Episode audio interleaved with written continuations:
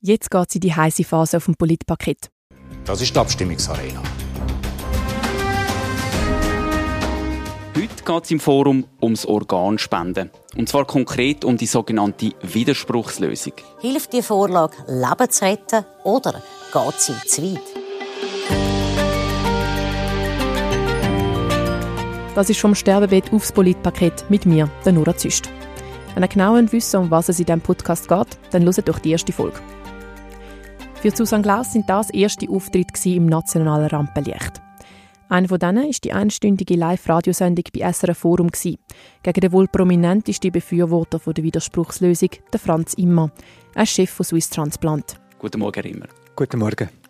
Und ich begrüße genauso herzlich Susanne Klaus. Sie ist Hebamme in Bern. Die Organentnahme in der Schweiz ist nur möglich, wenn der Patient verstorben ist. Und das wird bei der Organspende von zwei Medizinern im Vier-Augen-Prinzip bestätigt. Das ist der sogenannte Hirntod, wo das Hirn, das Hirn komplett und unwiderruflich ausgefallen ist. Wir wissen wirklich extrem wenig über den Sterbeprozess, weil es ist noch nie jemand zurückgekommen, der nachher etwas dazu hätte können sagen, wie das jetzt war. Was ich mir erhoffe, ist, dass wir die gleiche Entwicklung wie in Holland sehen hat, wo eigentlich die Zustimmung zur Organspende massiv angestiegen ist in den drei Jahren. Gerade nach dem Live-Auftritt habe ich Susanne Glaus im Park neben dem SRF-Gebäude getroffen. Das ist ja Timing. Grüezi, Frau Klaus. Mit ihrem Auftritt ist sie eigentlich alles in allem zufrieden.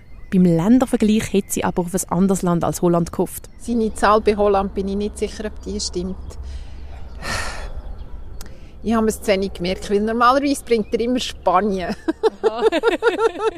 bei dieser Diskussion und auch schon bei anderen ist immer wieder betont worden, dass eigentlich beide Seiten das Gleiche wollen. Mehr Organspenden. Aber will Susanne Klaus wirklich mehr Organspenden? Also, also ja, mehr Organspenden ja, aber nicht für alle, die jetzt auf der Warteliste sind. Muss ich ganz ehrlich deklarieren. Stehe ich dazu. Weil also auch ich persönlich merke, ich habe so viel Vorbehalt gegenüber ich, meine Gesundheit, die nicht immer sakrosankt war, die habe ich mir erarbeitet, ich gebe mir äh, Mühe, ich lebe gesund. Und ehrlich gesagt habe ich dann nicht Lust, meine Organe jemandem zu geben, der sein Leben lang... Ich, warum auch immer, warum auch immer, was der für Voraussetzungen hat, weiß ich nicht, aber sich einfach nicht Sorge gegeben hat, oder? Das ist natürlich wichtig zu erwähnen. Bei uns gibt es Solidarität im Gesundheitswesen. Alle bekommen ihre medizinischen Leistungen, egal ob sie selber verursacht haben oder nicht. Susanne Glaus findet, man muss den Sterbeprozess abwägen gegen die Möglichkeit, jemandem so gar zu spenden. Das sind so Wert, Wertegüterabwägungen, oder, die ich finde, die man machen muss. Man muss die machen.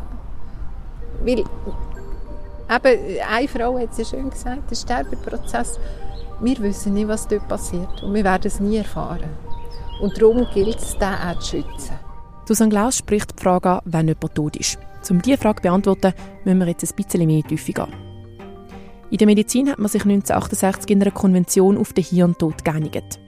Die neue Definition vom Hirntod hat Organspende überhaupt erst möglich gemacht. Momentan gibt es zwei Arten von Organspenden. Im ersten Fall ist die Feststellung vom Hirntod auf der Intensivstation der erste Schritt. So erklärt Swiss Transplant in einem Erklärvideo auf ihrer Webseite. Zuerst muss bei einem Patienten der Hirntod festgestellt werden. Die komplette Durchblutung des ganzen Hirns und damit die gesamte Hirnfunktion müssen also komplett und unwiderruflich ausgefallen sein. Zwei Fachärzte überprüfen dann den Hirntod im Vier-Augen-Prinzip. Dann wird abgeklärt, ob der Patient oder Patientin Organspender oder Organspenderin ist. Der ganze Organspendeprozess samt Abklärungen, Vorbereitungen und Operation geht dann 12 bis 24 Stunden. In der Schweiz gibt es noch einen zweiten Fall von Organspende nach dem Tod. Organe können auch gespendet werden, wenn die Behandlung auf der Intensivstation bei aussichtsloser Prognose abgebrochen wird und der Patient ohne lebenserhaltende Medikamente und Behandlung verstirbt. In diesem Fall befindet sich der Patient oder die Patientin in einem irreversiblen komatösen Zustand. Der Herz-Kreislauf-Stillstand führt zu einem Ausfall der Durchblutung des Hirns. Dieser Ausfall führt in der Folge zum Hirntod des Patienten. Man spricht von der Spende nach Herz-Kreislauf-Stillstand. Tritt der Herzstillstand binnen 120 Minuten ein, wird mittels Herzultraschall nachgewiesen, dass das Herz mindestens fünf Minuten lang kein Blut mehr auswirft. Man spricht vom Herz-Kreislauf-Stillstand. Im Anschluss stellen zwei Fachärzte im Vier-Augen-Prinzip den Tod fest. In dem zweiten Fall wird der Hirntod also erst festgestellt, nachdem man die lebenserhaltenden Maßnahmen für fünf Minuten abgeschaltet hat. Kritiker und Kritikerinnen von der Organspende nach dem Herz-Kreislauf-Stillstand sind unter anderem skeptisch, weil man nur fünf Minuten wartet und sehen das als Eingriff in den Sterbeprozess. Der Markus Zimmermann, Vizepräsident der Nationalen Ethikkommission, wundert sich vor allem über die fehlende Debatte darüber. Ich bin selber sehr skeptisch, was die Organentnahme bei Herz-Kreislauf-Toten betrifft. Und die wird ja in der Schweiz seit circa anderthalb bis zwei Jahren in allen Universitätskliniken durchgeführt, vorher nur in Genf und Zürich. In Deutschland ist sie verboten. Und ich denke, das gibt einige Debatten. Ja, das wird einige Debatten aufwerfen, die bis jetzt nicht geführt wurden. Ich selber habe aber einen Spendeausweis. Ich meine, ich habe mich damit befasst. Ich bin auch einverstanden damit, dass es das gibt. In der Schweiz ist unter anderem Swiss Transplant für die Information der Bevölkerung rund um die Organspende zuständig. Der Chef von Swiss Transplant, der Franz Immer, findet, die Information, die sie geben, lange.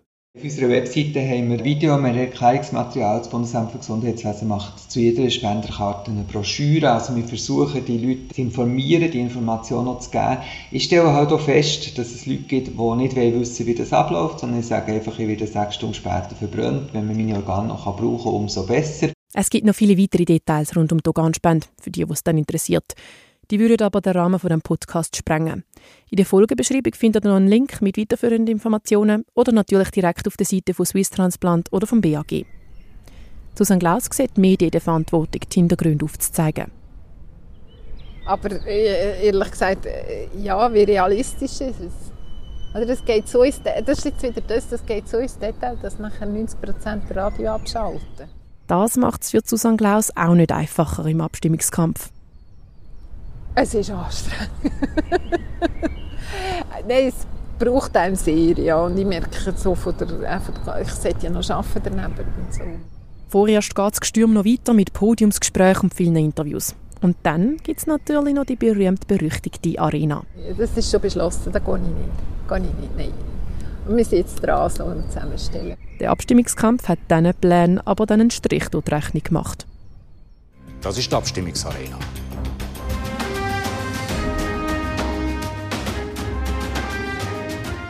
Und gegen die Vorlage Susanne Klaus, Co-Präsidentin Referendumskomitee. Thomas Gechter, Professor für Staatsrecht, Universität.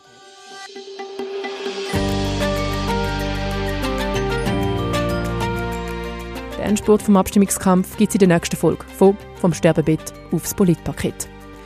Und um das geht es auch noch in der dritten Folge.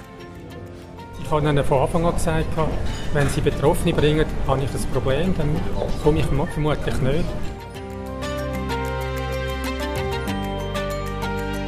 Was wir formulieren werden, ist die Forderung, nur wer tatsächlich informiert war, kann zugestimmt haben, vermutungsweise.